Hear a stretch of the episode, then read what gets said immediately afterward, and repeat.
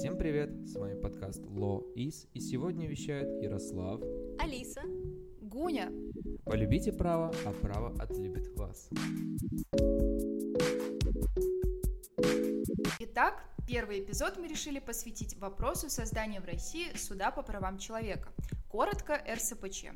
Эта тема вызвала широкий резонанс не только в профессиональном обществе ученых-правоведов и юристов, но и в целом в российском обществе. Одни видят в этом институте перспективу, его уже успели прозвать российским Страсбургом. Другие же считают, что это дополнительное препятствие для тех, кто не добился правосудия в национальных судах и решил отстаивать свои права в Европейском суде по правам человека. Вопрос действительно сложный. Давайте обсуждать и разбираться. Я думаю, что в этом вопросе более компетентна Гуня, потому что она готовила этот подкаст, и она прочитала очень много информации. Я думаю, что она начнет, потому что мы с Яриком сегодня будем просто добавлять и высказывать свои мнения. Большое спасибо, Алиса. Мне сегодня доверена такая важная миссия. Думаю, что нашу дискуссию стоит начать с того, как возникла эта инициатива по созданию российского суда — по правам человека и почему это произошло. У вас есть предположение? Ну, у нас более 9 тысяч жалоб в год, насколько я знаю, идет в СПЧ. Это огромное количество дел, и там причем 90% отклоняют. Поэтому они такие, о, давайте создадим фильтр, так сказать, фильтр для того, чтобы не нагружать ЕСПЧ, ну, благая цель, и еще чтобы у нас разрешался так этот вопрос нормально. Да, я согласна, что это будет фильтром и что идет большая нагрузка на Европейский суд, но мне кажется, что основным фактором конкретно в нашей стране стал, стали поправки в Конституцию. После них началась большая программа и принятие новых федеральных законов, mm-hmm. федеральных конституционных законов, и мне кажется, что эта инициатива поступила из-за этого. Версии на самом деле хорошие, и в некоторых моментах точное попадание, но когда я говорила про то, как возникла эта инициатива, я э, спрашивала именно про то, от кого она исходила в первую очередь. Случилось это на очередном заседании Совета по правам человека России, и на этом заседании 10 декабря 2020 года присутствовал президент Российской Федерации, присутствовали э, члены Совета по правам человека, коротко СПЧ, как вы знаете. И на этом заседании Евгений Мысловский, собственно, член СПЧ, выступил перед президентом, сказав о том, что судебная система Российской Федерации нуждается в таком институте, как Российский суд по правам человека. Эта инициатива, на самом деле, звучала в средствах массовых, массовой информации еще до э, этого заседания, но именно вот так вот прямо ее выразили именно на этом собрании. Президент сказал, интересно, давайте. Давайте обсуждать. Давайте, обсуждать. В целом положительно отреагировал на данную идею. Евгений Мысловский произнес такую фразу «сторож для сторожей». То есть э, этот институт будет сторожем, он будет, цитата, «следить за другими судебными инстанциями, а также будет направлен на то, чтобы соблюдать права и свободу человека. Собственно, вот так вот и объясняют власти эту инициативу. Ну, в принципе, вы попали.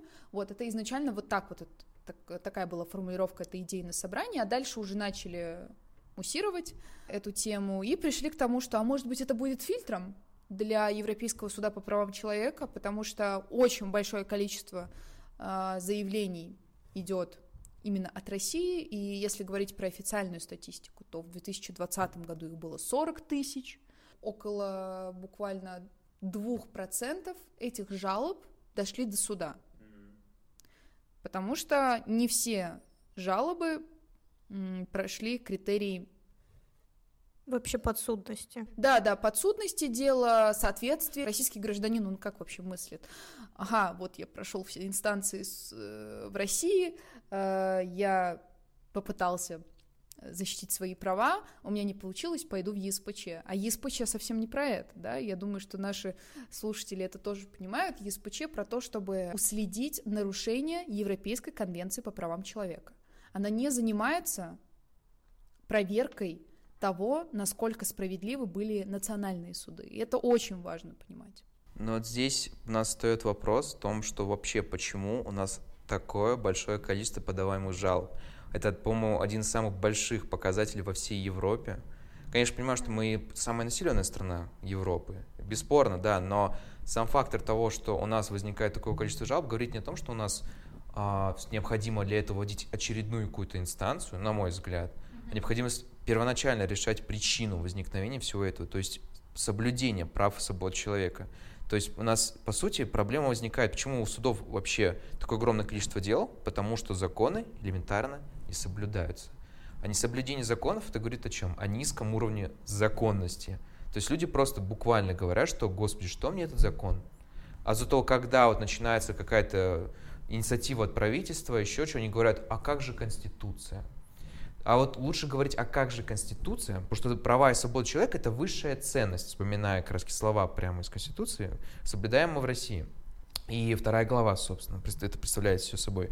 Так почему же у нас такая возникает ситуация, что люди Большинством, я думаю, что у нас жалобы было бы даже гораздо больше, если бы люди, ну, элементарно... Знали бы, как обращаться да, в СПЧ. конечно, элементарно знали бы и доходили бы, потому что, как мы знаем, чтобы дойти до ЕСПЧ, нужно пройти три инстанции. Поэтому у нас возникает вопрос, элементарно, почему у нас не соблюдается изначально на хорошем количестве права и свободы людей, чтобы у нас не возникало вообще необходимости создания такой инстанции, которая действительно, ну, прецедентна для Европы. Они пробовали, по-моему, создавать... Да, в Боснии и Герцеговине э, была палата по правам человека. Она была упразднена в 2003 году, но у них создана и до сих пор действует комиссия по правам человека внутри Конституционного суда.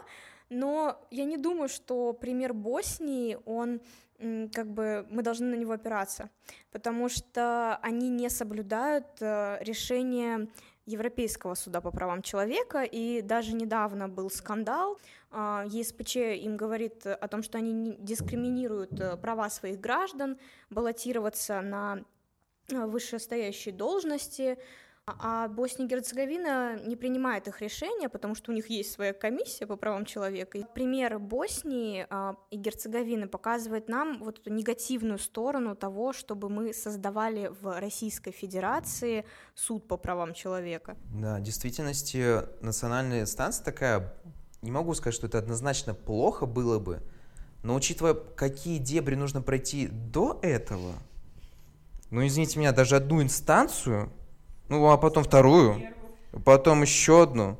И, извините меня, на четвертой можно уже просто реально стреляться идти, потому что люди до этого элементарно прыгали через один барьер другого, такие, то что, о, потом я выйду в Европу, а теперь нет. На самом деле ты выразил позицию Татьяны Москальковой, уполномоченного по правам человека в России. А, как раз-таки она после того, как эта тема возникла, сказал, что, а может быть, мы будем реформировать внутреннюю судебную систему не путем создания дополнительных институтов. И, может быть, мы задумаемся, почему такое количество граждан ежегодно обращается в Европейский суд по правам человека. Что с этим делать? Создавать новую инстанцию? Странновато, да, дополнительная нагрузка на судебную систему. И это, собственно, и есть позиция противников, я бы хотела к ней э, вернуться, э, потому что наша тема плавно перетекает э, в эту область сегодняшнего нашего подкаста. Противники этой позиции указывают на проблемы, которые могут возникнуть в связи с созданием Российского суда по правам человека, РСПЧ. Ну, значит, во-первых, какая может быть проблема? Элементарно кадровый состав какие люди будут работать РСПЧ? Вот как вы считаете, какие это должны быть люди? Это должны быть специалисты. Во-первых, во-первых, должны быть специалисты, которые специализируются а, на международном праве, то есть э, по правам человека и гражданина, потому что нужно понимать вообще, что происходит в мире, и плюс специалисты э, по национальному праву, которые тоже именно в этой области. Именно. Это должны быть люди, которые знают очень хорошо Европейскую конвенцию по правам человека, знают критерии приемлемости да, для ЕСПЧ э, касательно жалоб, которые могут проходить в этот суд. И, соответственно, и должны быть люди, которые хорошо разбираются в национальном праве. И когда у нас проблемы с кадрами внутри страны, в других судебных да, инстанциях. Я думаю, что не секрет, если мы скажем, что профессионализм людей, которые работают в судах, не слишком высок, уж простите, это факт. Мало хороших специалистов. Да, да, мало хороших специалистов. Не то, что их нет, их просто мало, да. Вот. И, соответственно, искать еще дополнительных, и причем с такой высокой квалификацией и с такими высокими требованиями будет очень сложно. Еще, мне кажется, возникает проблема с кадрами, потому что мы э, студенты юридического факультета, и мы учимся по специальности международное экономическое право, но проблема в том, что да, у нас есть такие специальности и в других вузах, и на магистратуре, но все равно этого мало. В Европе, например, по программам международным у них есть отдельная дисциплина права человека и гражданина в мире. У нас нет такого. Угу. Согласна. Да. Мы здесь сталкиваемся как раз с проблемой того, что специалистов на уровне, опять же, чисто даже молодых юристов, их мало. Как мы знаем, это в основном столпы общества такие, которые пишут док, ну, докторские на 300-400 страниц по одному там какому-нибудь праву человека. А, и даже у нас ходили ребята на конкурс МГИМО, права э, и свободы, по-моему, в глазах других граждан, насколько помню, называется. И один из наших участников от финансового университета, он остался очень недоволен тем, то, что как относится к молодым студентам, выступающим по этой проблеме ну, со снобизмом, то, что ну, предлагайте, конечно, предлагайте себе, ну, у меня другое мнение. И вообще вы ничего не поменяете. Как бы, да, ну, права свободы, вы что, ну, что тут обсуждать? Вроде все просто, да. Да, ну, что вы тут пришли? Вы всего лишь что четыре этапа конкурса прошли, чтобы сюда прийти, и в итоге мы вас будем такие отсчитывать, то, что ха-ха-ха, побольше читайте литературы правовой, господа, еще тысячу страниц, и все будет хорошо. То есть у нас э, нужно конкретно ориентироваться на необходимость создания этого института именно э, защиты прав и свобод человека. Потому что у нас, честно говоря, это очень не развито. Помните, у нас был случай, рассказывали слушатели, когда приходила адвокатша, специализирующаяся по делам ЕСПЧ. И она рассказывала как раз, какого, самые тяжелые регионы, где, например, защищаются эти права. Кавказ. К сожалению. Потому что действительно там вот этот институт тоже очень слабо развит, и это просто по обстоятельствам не, не народности или так далее, а просто по обстоятельствам административной структуры и выстроенной правительственной политики этих регионов. Потому что элементарно в тех институтах, где, например, обучаются ребята, на это нет какой-то направленности. Я считаю, что это плохо. Это, в первую очередь, все равно все начинается с людей. Конечно. И это эксперт, которая была у нас, ее зовут Маргари... Марина Гольцова. Она является действующим юристом правозащитной... правозащитного центра «Мемориал». Как раз-таки центр «Мемориал», он базируется на таких регионах, как Северный Кавказ, и пытается улучшить ситуацию с правами человека. Что я еще могу здесь добавить касательно проблем, которые могут стать такими реперными точками, если мы все-таки задумаемся о создании РСПЧ? Это то, что на основе какого документа будет работать этот суд. Кстати, да. То есть это будет отдельное уложение, так сказать, положение, э, да, которое будет, да, регламент э, работы этого суда, который будет обозначать, какие у него функции, чем он занимается. И, кстати говоря, про функции. Очень многие юристы негодовали.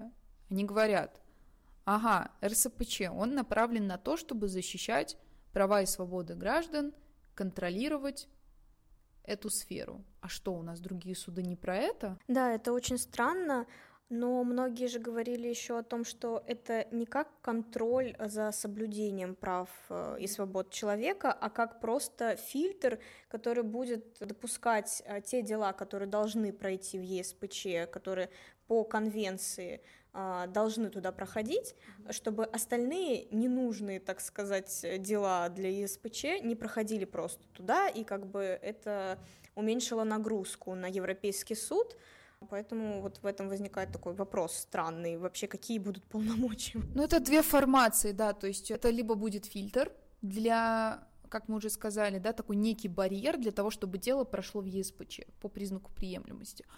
А, либо это будет сторож сторожей, как озвучил Евгений Мысловский на этом собрании СПЧ. Но все равно новый институт в судебной системе требует чего?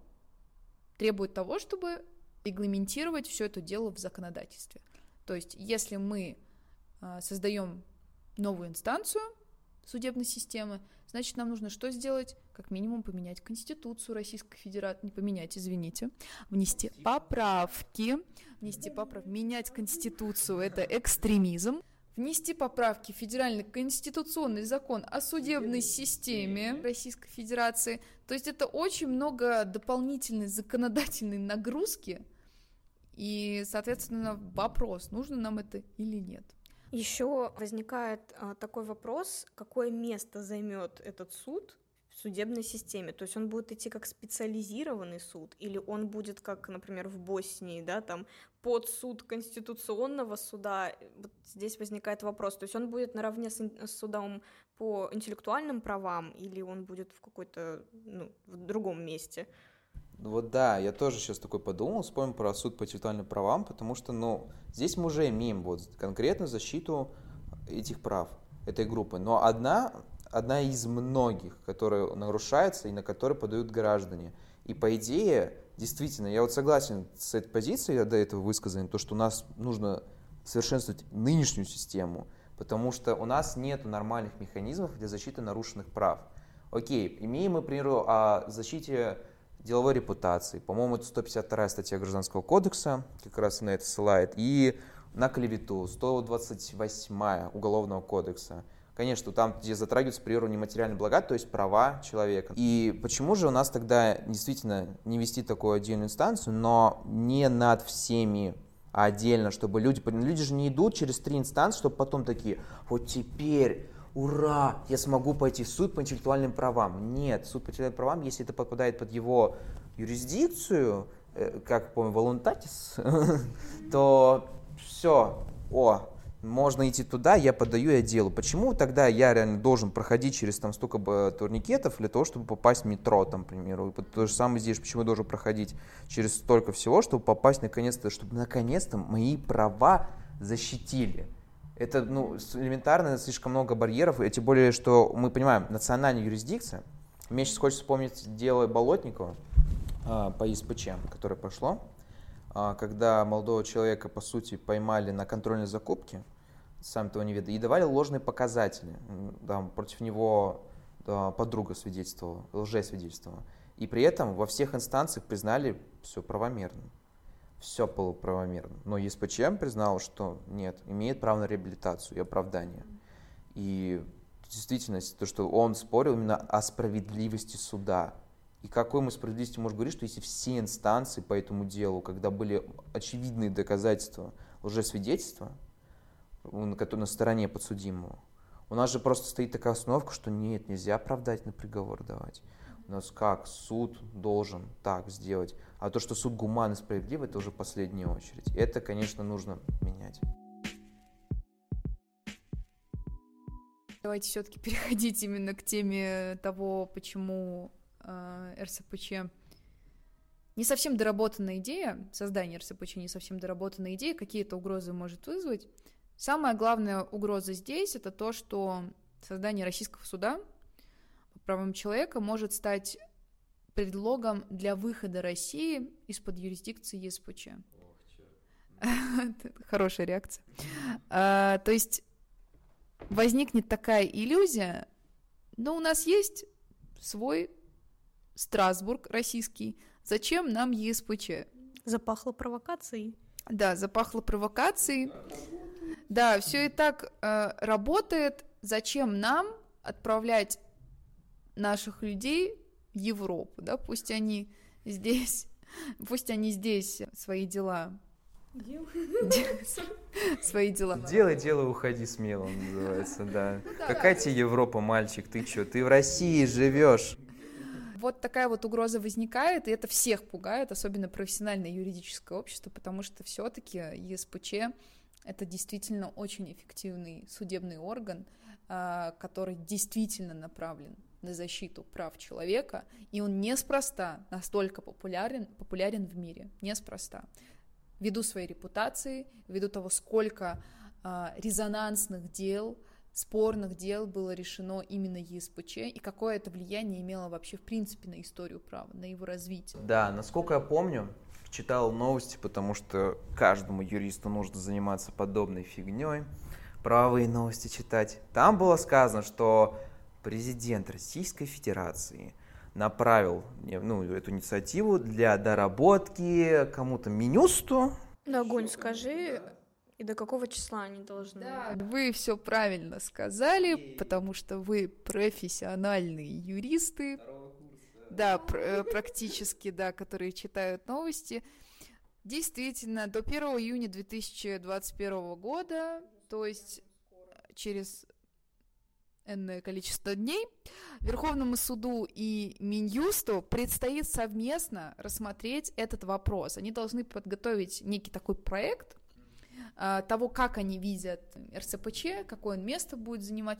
И, возможно, даже скорее всего, этот документ ответит на наши все эти вопросы, которые мы сегодня с вами задавали себе, задавали куда-то вверх в небо, в небо. Какое место РСПЧ займет?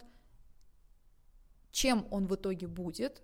Это будет дополнительное, дополнительное препятствие, барьер для прохождения в ЕСПЧ, это будет сторож сторожей, который будет следить за другими судами. В общем, ждем ответ от Минюста и Верховного суда. Стоит сделать примарку для слушателей, что мы записываем этот подкаст как раз в конце мая. Мы еще не имеем этот документ на руках, однако, когда этот подкаст выйдет, потому что мы очень-очень хорошо готовимся к его выпуску, этот документ может быть на руках. Да, и мы а, прикрепим а, к посту mm-hmm. о нашем подкасте данный документ, чтобы мы все вместе его посмотрели и оценили. Если он в итоге будет. Но мне кажется, что поручение президента 100% будет выполнено. В принципе, мы можем переходить к нашему мнению. Мне кажется, что это тоже интересно, что считаем мы. Начну, наверное, с себя. Э, я считаю, что РСПЧ все-таки будет э, преподнесен как э, дополнительный институт, Э, дополнительная инстанция для прохождения дела гражданина в Европейский суд по правам человека. Я склоняюсь больше к этому. Отношусь к этому, естественно, отрицательно. Вот. Я считаю, что это такая дополнительная угроза, которую мы озвучили в подкасте, повторяться я не буду. Мне кажется, что а, таким образом, нам придется менять судебную систему, если все-таки суд по правам человека в России а, будет создан, и это создаст а, дополнительную нагрузку административную, и бюрократический механизм, он будет усиливаться. И я отношусь тоже к этому негативно, несмотря на то, что, возможно, все-таки компетенция суда будет направлена на то, чтобы а, проверять вообще дела, которые будут идти дальше в ЕСПЧ, да, чтобы уменьшить нагрузку на Европейский суд.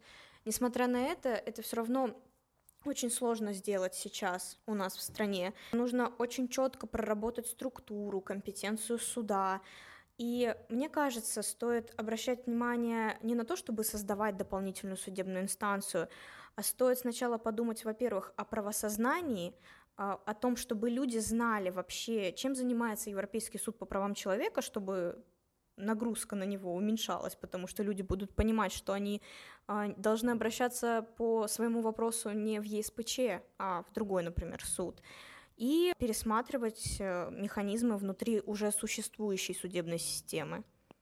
Я здесь хотела добавить коротко, потому что ты сказала очень важную вещь про то, что э, ЕСПЧ э, этот орган, да, он может служить таким вот фильтром, как мы уже несколько раз сказали.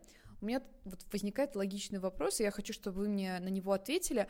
А разве э, ЕСПЧ не сам, у него есть определенные а, комитеты, комиссии, да, вопросом а, приемлемости жалобы занимается секретариат ЕСПЧ.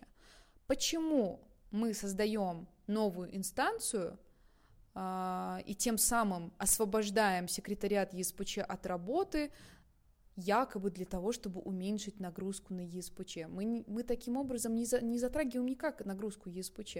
Есть специальный орган, который, который этим занимается. Зачем мы забираем, отбираем у него эту работу? это как раз тот момент, на который стоит обратить внимание, когда выдвигается положение о том, что вот это фильтр. А сколько я помню, инициатива кому это принадлежала, там а, писал в интервью, что нет, как фильтр это рассматривать не стоит. Это смотрит расставить как именно что судебный орган, направленный на решение проблем, связанных с правами и свободами. Ты про Евгения Мысловского, да? Да, да, насколько помню, он. И я не знаю, на самом деле, из того, что они прилагают, вырисовывается такая мысль, то есть именно что после него открывается путь на ИСПЧ, и то есть отфильтровывается еще больше, потому что, как у нас даже преподаватели на ирфаке говорят, то, что на лоха берут обычно как людей, ну, отказывают при, при получении досрочной пенсии, а потом уже надеются такие, что вот, ну, придет суд, не придет суд, потому что, ну, не каждый хочет идти в суд. Суд это все-таки нагрузка и финансовая, и временная, и эмоциональная, и прочее. И нагрузка на саму судебную систему, она и так перегружена. И здесь создавать, конечно, еще одну инстанцию, я вижу, что нам, конечно, нужен какой-нибудь подобный орган, который будет следить за правами и свободами людей в России. Но извините меня, у нас и так есть природополноводчины по этой сфере.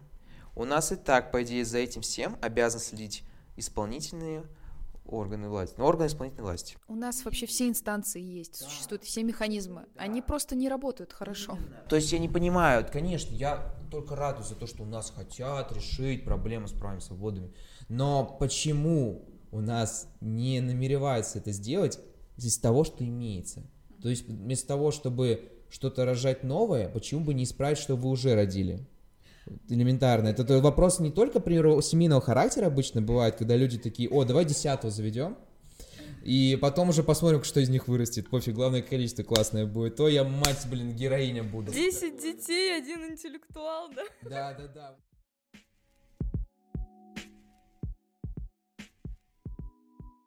Мы сегодня порассуждали действительно очень объективно. Мы привели и эти доводы с одной стороны, и доводы с другой стороны, и высказали свое мнение. Это все важно, то есть не смотреть только в сторону негатива. Но что я хочу сказать позитивное, и, наверное, это будет неким таким нашим правилом, стараться каждый выпуск заканчивать каким-то положительным моментом, это то, что власти признают неэффективность сегодняшней судебной системы. Да. Это очень важно. Проблема да, и проблему э, этой системы. Это мне кажется, у меня аж мурашки пошли, сейчас не вру. Э, да, мне кажется, что это правда важно, когда ты понимаешь, что у тебя есть проблема, и что-то с ней нужно делать, и ты задумываешься об этом.